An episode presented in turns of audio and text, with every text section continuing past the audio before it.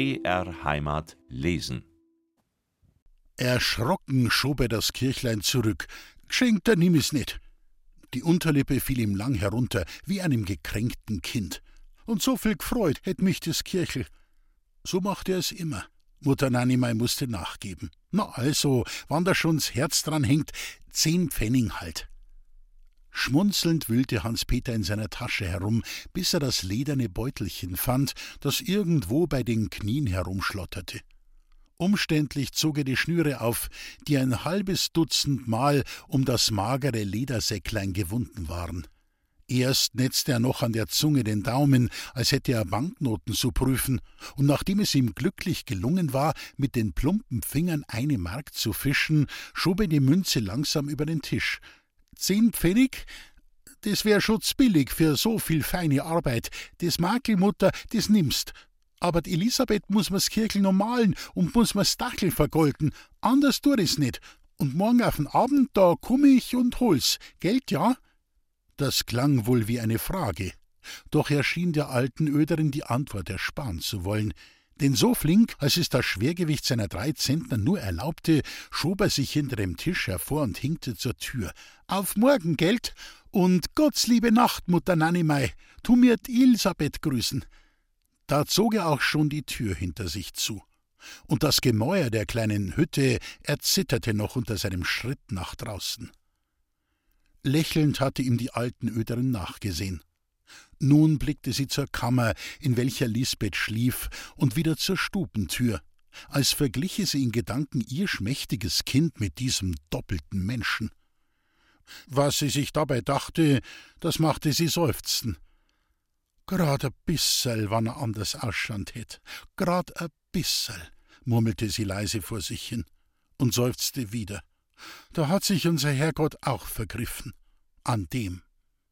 Sie wollte ihr Gebossel wieder beginnen, aber die Arbeit schien ihr keine Freude mehr zu machen, und plötzlich schob sie das Zeug von sich, nahm die kleine Lampe aus dem Drahtgehäng und ging in die Kammer. Das war ein ärmlicher Raum, so klein, dass um das Doppelbett herum nur noch ein schmaler Gang verblieb. Kein Ofen in der Kammer, kein Schrank. Die paar Kleidungsstücke hingen an einem Zapfenbrett an der Wand. Den einzigen Schmuck dieser kahlen Mauern bildete ein Kruzifix, dessen Herrgott den rechten Arm verloren hatte. Die alten Öderin hob die Lampe über das Bett und nickte zufrieden vor sich hin, als sie sah, dass Lisbeth schlummerte. In schwerer Fülle lag das gelöste Schwarzer um das schmale Gesicht des Mädchens. Gott sei Dank, sie hatte ihren Schreck verschlafen. Sich bekreuzend blickte Mutter Nanimei zu dem Kruzifix hinauf und blies die Lampe aus. Während sie im Dunkel die Kleider ablegte, betete sie mit murmelnder Stimme. Draußen, hinter der kleinen Scheune, die an die Hütte der alten Öderin angebaut war, knirschte eine fleißige Säge in der stillen Winternacht. Hans-Peter hatte, damit Lisbeth vom Lärm seiner Arbeit nicht erwachen möchte, den Sägebock hinters Haus in den Garten getragen – und da schaffte er nun im grauen Schein des Schneelichtes eine Stunde um die andere. Als alle Scheite der Klafter in kleine Stücke zersägt waren, klob er sie im Schnee auf der Erde, um weniger Lärm zu machen. Und so eifrig war er bei der Arbeit, dass er gar nicht aufhorchte, wenn die Glocke schlug. Erst um Mitternacht, als der alte Wächter mit seiner heiseren Stimme durch die Dorfgasse heraufsang, merkte Hans Peter, wie spät es an der Zeit war. Aber die paar Scheite, die noch zu spalten waren, die erzwinge schon noch, meinte er und schaffte weiter. Draußen auf der Straße klang der Gesang des Nachtwächters immer näher. Habet Acht aufs Feuer und Licht, dass Mensch und Viech kein Schaden gschicht. Ihr lieben Leutel, lasst's eng sagen, die Glocke hat Zwölfe. Dem Nachtwächter blieb das letzte Wort seines Versleins in der Kehle stecken und erschrocken blickte er nach der ungetümen schwarzen Gestalt, die im Garten der Häuselschusterin so seltsame Arbeit tat. Alle guten Geister! Bei diesem Notschrei seiner christlichen Seele schlug er ein Kreuz vor der Nase und begann zu rennen, so flink ihn seine alten Beine trugen. Am andern Morgen, der einen schönen Sonntag ankündigte, geschah es, dass Hans Peter die Suppenstunde verschlief. Heiß von der nächtlichen Arbeit war er gegen ein Uhr morgens erst nach Hause gekommen, hatte den schmerzenden Fuß noch ein paar Mal mit dem wundertätigen Mankerlschmalz behandeln müssen, und da war ihm der späte Schlaf so schwer auf die Lider gefallen, dass Roman, als er den Schläfer wecken kam, mit beiden Fäusten an die Kammertür trommeln musste. He, verschlafst ja Zuppen und die Kirchenzeit. Er hörte ein schlaftrunkenes Jesus Maria aus der Kammer und ging lachend davon. Draußen glitzerte der Schnee in der weißen Morgensonne, als wäre die Erde mit gebröseltem Silber bestreut. Und so rein war der Himmel, so blau, dass er einer riesigen Glockenblume glich, aus der anstelle der Staubfäden die blendenden Sonnenstrahlen herunterfielen. Die Welt an diesem Morgen sah so proper aus, wie Roman in seinem neuen Sonntagsstaat, an dem kein Stäubchen zu entdecken war nur dass die Erde in ihr winterliches Weiß gekleidet stand und Roman in lichtes Jägergrau, mit grünen Aufschlägen an der Joppe, mit silbergefassten Hirschgranen an der grünen Weste und mit der Spielhahnfeder auf dem grauen, grün geschnürten Hütel. Er wollte auf die Straße treten, da sah er unter den Kirchgängern die Häuselschusterin mit ihrem Mädel kommen. Deshalb kehrte er um und ging ins Haus zurück. Die beiden sollten nicht denken, dass er da stehen bliebe, um auf ihr Vergeltsgott für die Klafter Holz zu warten. Als er wieder ins Freie trat, kam Hans Peter halb angekleidet aus seiner Kammer, um sich am Brunnen zu waschen. Das geschah auf die einfachste Weise. Nachdem er mit der Faust das dünne Eis zerschlagen hatte, steckte er den Kopf in den gefüllten Brunnentrog und begann mit den Händen das Gesicht zu reiben. Roman trat auf ihn zu. Hast dir gestern das Holz noch runtergeführt? Unklein gemacht hab ich sie auch gleich. Sie hat ja kein Scheitel nimmer zum Feuern gehabt. Wieder fuhr Hans Peter mit dem Kopf in den Trog. Mutter Nanimei, lass der vergelt's Gott sagen. So, was hat denn die Ander gesagt? Elisabeth. Hans Peter richtete sich auf. Du, die lasst sie nicht gern was schenken, weißt? Roman zog die Brauen auf. Ah, da schau. Wär's der Elisabeth nachgangen, so hätte ich's Holz gleich wieder fortführen müssen. Nachdenklich blickte Roman gegen die Straße hinaus. Was die für einen Stolz hat, sowas. Nun lachte er und sah den Hans-Peter an. Hat's ihre großmächtigen Augen wieder gemacht? Den Zusammenhang dieser Frage mit der Klafter Holz schien Hans-Peter nicht völlig zu begreifen. Äh, Sellerne Augen, gelt, sagte er langsam, während ihm die Wassertropfen über Gesicht und Hals herunterrannen. Sellerne Augen hat keine nimmer. Seine mächtige Brust atmete wie ein großer Blasbalg, der schwer zu ziehen ist. Ja, du, die hat Augen gemacht. Und hätt nicht Mutter die ersten Scheitel in kleinen Ofen eingeschoben, ich weiß nicht, mehr an die was geschehen wär. Schier mein ich, dass ich's Holz wieder vorgeführt hätt. Lächelnd nickte Roman vor sich hin. Das gefällt mir. Schau, Geld und Sach haben kann nicht er jetzt, aber sein ehrlichen Stolz und. Mitten im Wort brach er ab und eilte gegen die Straße. Da draußen sah er eine Kirchgängerin kommen, die ihm wichtiger war als der ehrliche Stolz der armen Leute. Breitspurig blieb er auf der Straße stehen, das lachende Glück in den Augen.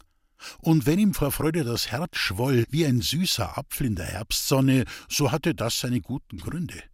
Denn die Julei in ihrer Sonntagstracht, mit dem eng gefältelten Rock und der schillernden Atlasschürze darüber, mit dem rüschenbesetzten Mieder und dem geblumten Seidentuch um die Schultern, mit dem Silberschmuck um das schlanke Hälschen, mit dem goldverschnürten Hütel über dem Nest der Zöpfe und mit diesem lachenden Grübchengesicht, ein schmuckeres Bild war gar nicht auszudenken. Neben Julei ging die Staudammerin einher und machte ein Gesicht, der Volksmund sagt, wie neun Tag Regenwetter. Roman aber sah nur Sonne.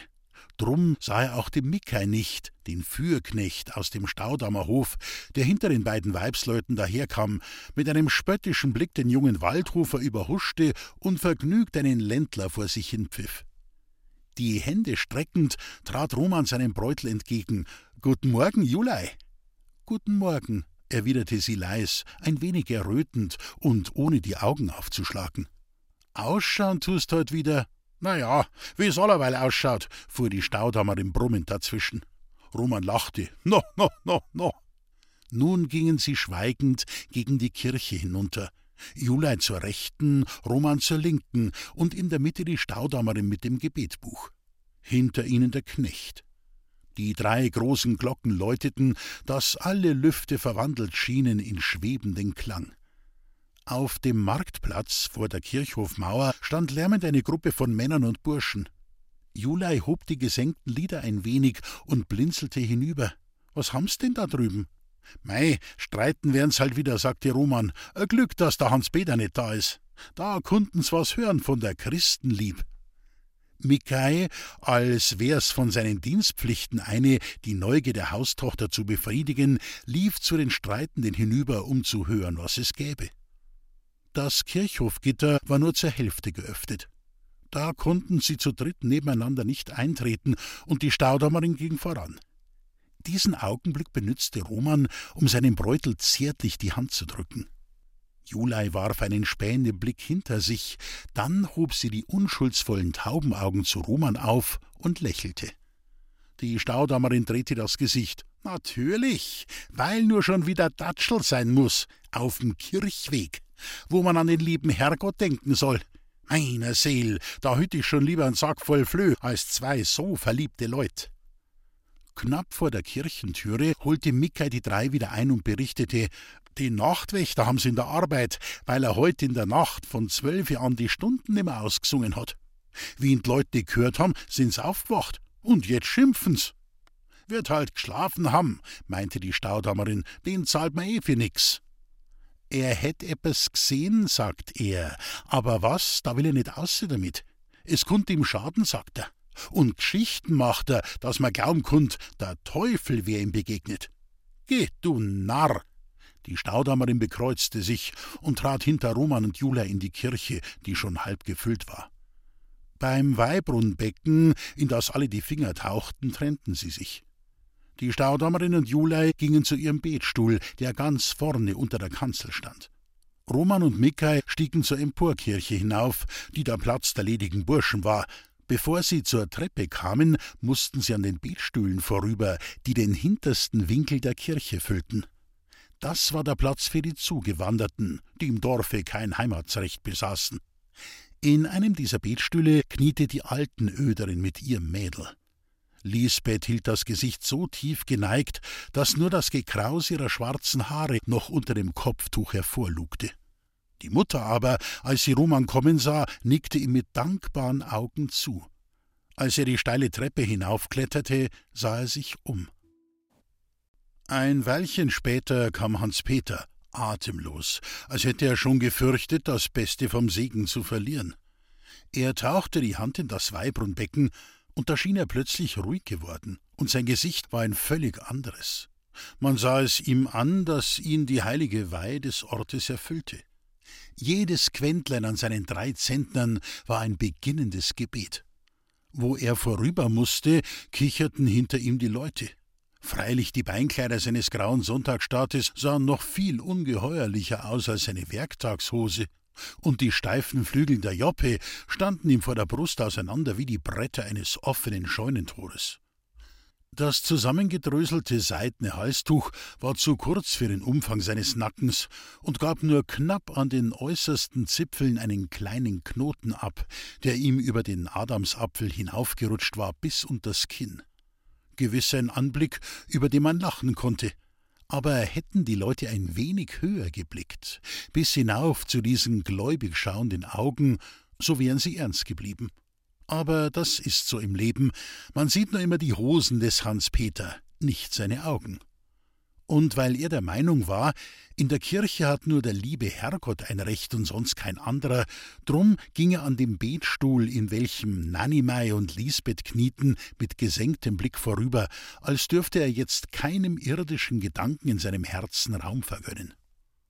Schon war jeder Betstuhl besetzt, und als auch die Gänge zwischen den Betstühlen mit Menschen vollgepfropft waren, mussten jene, die zu spät kamen, in der Torhalle bleiben und draußen auf dem Friedhof stehen. Mancher kam wohl gerne zu spät, denn draußen in der linden Wintersonne war's gemütlicher als in der dumpfen, kalten Kirche. Und da wurde gezischelt und gelacht, während die sanfte Predigt, die der hochwürdige Herr Felician seinen Andächtigen in Christo hielt, kaum noch vernehmlich heraustönte durch das offene Kirchentor. Gegen Ende der Predigt gab's im Friedhof einen kleinen Aufruhr. Da kamen drei Burschen und brachten eine merkwürdige Nachricht. Sie hatten dem Nachtwächter die Zunge gelöst und wussten jetzt, weshalb er nach Mitternacht die Stunden nicht mehr ausgesungen hatte. Dem wäre was Grausliches begegnet, erzählten sie, und davon hätte er einen Schreck gehabt, der ihn mit Leibschmerzen ins Bett getrieben. Er hätte in der Geisterstunde den Leibhaftigen gesehen, dessen Namen man gerne mit drei Kreuzen umschreibt. Von den Leuten, die im Friedhof diese Nachricht hörten, bekreuzten sich auch die meisten, ein sicheres Zeichen, dass sie das Grausliche glaubten. Ein paar andere schüttelten im Zweifel die Köpfe, und nur ein einziger war so verständig, dass er sagte: Das ist ja dummes Zeug. Er wird halt einen Rausch gehabt haben, und jetzt möchte er sich rauslügen. Aber als es hieß, der Leibhaftige, den der Nachtwächter gesehen, hätte ausgeschaut wie ein Stier, der auf den Hinterfüßen steht, so groß, mächtig und schwarz, und im Garten der Häuselschusterin, die man doch kennt als eine solchene, hätte er Holz gekloben. Und als der Nachbar der alten Öderin unter den heiligsten Eiden beteuerte, dass er am Abend beim Schuppen der Häuselschusterin kein Spähnlein Holz, am Morgen aber eine schön gespaltene Klafter gesehen, und dass er ganz deutlich um Mitternacht das unheimliche Sägen und Klopfen gehört hätte, da wurde auch jener Einzige, bei dem der Verstand gesprochen hatte, ein wenig nachdenklich. So zischelten, während das Hochamt schon begonnen hatte, die Leute vor dem Kirchtor mit heißer Erregung durcheinander, und nur für wenige Sekunden, als zur Wandlung die Glocken der Ministranten schrillten, ließen sie die klatschenden Mäuler ruhen, um die Stirnen zu bekreuzen und mit der Faust an die Brust zu schlagen. Die im Friedhof standen, wisperten die grausliche Nachricht ihren Vormännern zu, welche die Torhalle füllten. So drang das Gerücht in die Kirche hinein, in der die Weihrauchwolken über den hundert knienden Betern durch die schimmernde Fenstersonne schwammen.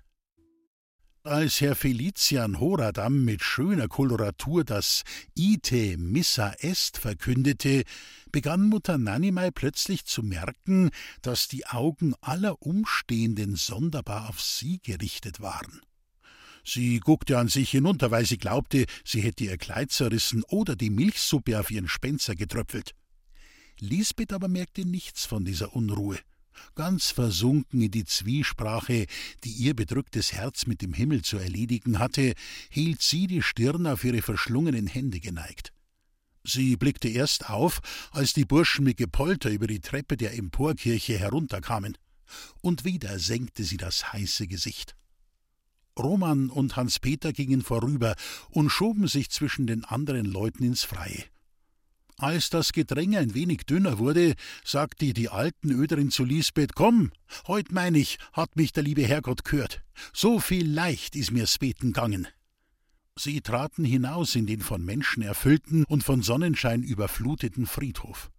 Und da tat sich vor den beiden eine Gasse auf, als käme der Bezirksamtmann mit seiner Frau gegangen. Wieder sah die Altenöderin viele Augen auf sich gerichtet, und wieder wurde sie verlegen. Elisabeth, fragte sie leise, hat mir leicht einer was ankinkt? Sie war an solche Scherze gewöhnt, dass man ihr Kletten in die Kleider warf oder dass man ihr Eselsköpfe aus Tuch, das mit Kreide bestrichen war, auf dem Rücken abklatschte. Auch dem jungen Waldhofer, der mit Hans Peter bei der Mauer stand, fiel das Gezischel der Leute auf. Was haben's denn? fragte er. Warum schauen's den Teusselschusterin so an? Hans-Peter, dem die Augen glänzten, sagte langsam: Die Elisabeth schauen's an. Die muss Ihnen gefallen heut im Sonntagsspenser. Lieb schaut's aus. Geld, ja? Ehe Roman antworten konnte, stand die Altenöderin vor ihm. Vergelt's Gott, Waldhofer, hast mir ne christliche Guttat erwiesen und besser wie's Holz ist es ander noch, dass mir mei Kind auf'n Schlitten kom hast, wie's golden hat. Mit mei Madel hast mir's eigene Leben erhalten. No ja, Roman lachte, wie's halt sein hat müssen, da braucht's kein Vergeltsgott. Er sah das Mädel an, das ein wenig hinter der Mutter zurückgeblieben war. Hast den Schrecken schon verschlafen, Lisbeth? Schweigend hob sie das Gesicht. Und Roman lachte nicht mehr. Er sah erstaunt in die großen heißen Augen, deren Lider ein wenig gerötet waren. Die alten Öderin puffte ihr Mädel mit dem Ellbogen an, so sag ihm doch ein Wörtel fürs Holz. Zögernd streckte Lisbeth die Hand. Vergelt's Gott, für d Mutter und. Na ja, muss man kein Dank nicht sagen. Roman fasste ihre Hand. Ich merk's da an, s Danken wird dir ein bissel hart. Sie lächelte ein wenig. Jetzt nimmer. Vergelt's Gott, Roman. Hans-Peter legte dem jungen Waldhofer die Hand auf die Schulter. Da hast du guts Wörtel erwischt. Nun konnte Roman wieder lachen. Freundlich erwiderte er den Gruß der alten Öderin und sah der Lisbeth nach, bis sie mit der hinkenden Mutter auf der Straße verschwand. Hast ja recht, is a liebs Madel die. Er blickte auf, wie einer, der schauen will, ob es regnet. Da sah er die Traufe, die vom Kirchendach niederging, auf dem der Schnee in der Sonne zerschmolz. Schau, s Wetter schlagt um. Hans-Peter hörte nicht. Seine Augen suchten da draußen auf der Straße, und plötzlich fragte er: Brauchst mich noch, Mandy? Na, warum? Mit der Nanimei tät ich gern heimgehen. Die Buben machen allweil so Geschichten mit ihr, aber wann ich dabei bin, traut sich keiner. Na ja, hast recht, geh mit. Roman zog die Pfeife aus der Tasche und strich an der Friedhofsmauer ein Schwefelholz an. Aber Geld vergiss nicht auf den Herrn Pfarr. Na, na, nach dem Essen geh ich schon hin. Jetzt aufs heilige Amt auffe, da is er hungrig und muss seine Mahlzeit haben, da tät die ungelegen kommen. Für Gott derweil. Hans-Peter eilte davon, dabei knappte sein Fuß noch ein bisschen. Paffend brannte Roman die Pfeife an. Und da kam von den Burschen einer auf ihn zu. Hörst du, wie kannst dich denn mitten am Kirchhof herstellen? Mit so zwei Leut? Oder weißt noch nicht was heute in der Nacht? Ist schon gut, ja, lass mich aus. Roman schob den Burschen beiseite. Da kommt mein Julei, jetzt hab ich keine Zeit nimmer. Sein Glück in den Augen, das qualmende Pfeifel in der Hand und von der warmen Sonne umsponnen, ging Roman auf sein Bräutel zu. Und während er das unschuldsvolle, zierlich aufgeputzte Persönchen betrachtete, schien ein vergleichender Gedanke in ihm aufzusteigen. Er blickte gegen die Straße hinaus, sah wieder die Julei an und lachte, wie nur ein Glücklicher lachen kann, der mit der Musterung seines Besitzes zufrieden ist. Die heitere Laune, die ihn erfüllte, ließ er sich durch die lamperlfromme Unnahbarkeit seiner Braut und durch das Gebrumm der Staudammerin nicht stören. Während er zwischen Braut und Brautmutter die auftauende Straße hinauswanderte, fand er so drollige Reden, dass sogar die Staudammerin ihr runzliges Gesicht zum Lachen verzog. Wie heut, so bist noch nie nicht gewesen, meinte die Alte. Schier kommt man meinen, du hättest in aller Früh schon ein Glasel übern Durst verschluckt. Ja, Mutter, heut hab ich's in mir, ich weiß nicht wie. Bei diesen Worten blitzte er Julei mit seinen glücklichen Augen an. Auf Ostern, mein ich, ist's nimmer weit. Sie sah mit verstecktem Lächeln zu ihm auf. Das waren jene Augen wieder, aus denen es herausglitzerte wie aus dem verschlossenen Türchen einer Feuerstätte. Dann aber, als wäre ein ernster Gedanke in ihr aufgestiegen, erschien zwischen ihrem Brauen eine Falte, die in dieses rosige Gesicht passte wie ein trüber Fleck in die Sonne. Als die drei von der Dorfstraße gegen die Wiesen abbogen, trafen sie mit einigen Nachbarsleuten zusammen. Da gab's nun einen Klatsch, der die Staudammerin so lebhaft beschäftigte, dass Roman und Julei ein wenig zurückbleiben konnten und als der Weg um eine Gartenecke bog, benützte Roman den Schutz einer Hecke, um sein Bräutel in die Arme zu schließen. Das tat er mit ausgiebiger Kraft, denn er hatte damit gerechnet, dass sich Julia in ihrer Angst vor dem Späherblick der Mutter wie üblich sträuben würde. Aber so flink, als hätte sie selbst mit Ungeduld auf solch einen günstigen Augenblick gewartet, schlang sie die Arme um seinen Hals und küsste ihn so stürmisch, dass ihn dieses ungewohnte Ereignis verblüffte. Schatzerl, Julei! Da schloss sie ihm den Mund schon wieder mit brennenden Küssen. Schmeckt's, ja? klang hinter den beiden eine spöttische Stimme. Der Mickey war's. Und das Pärchen fuhr auseinander. Roman war zu einer Grobheit nicht übel aufgelegt. Doch Julei schien die Störung weniger ernst zu nehmen. Sie lachte und wandte sich ab, als wäre der Knecht nur Luft für sie. Mickey machte die Augen klein, trat über den Fußweg in den Schnee hinaus und ging an den beiden vorüber. Geniert sich nicht, ich schau nimmer um. Er schob die Hände in die Joppentaschen, begann zu laufen, um die Vorausgegangenen einzuholen, blieb wieder stehen und rief über die Schulter zurück: Ist zwar, habt's es heut mit der himmlischen Freud, ing zwei verinteressieren die höllischen Sachen nicht, sonst konnt ihr ing etwas verzeihen. Julei, als hätte sie hinter diesen Worten eine versteckte Bosheit vermutet, fuhr auf. Verzählen? Was verzählen? Das war ein Ton, der zu ihrer sanften Unschuld gar nicht passen wollte. Von mir aus kannst verzählen, was du magst. Roman begann die Sache schon wieder heiter zu nehmen. Gelassen reden, unser Bussel haben wir, soll es der Mutter tratschen. Jetzt weiß man's, ja, rief Mickey, jetzt weiß man's.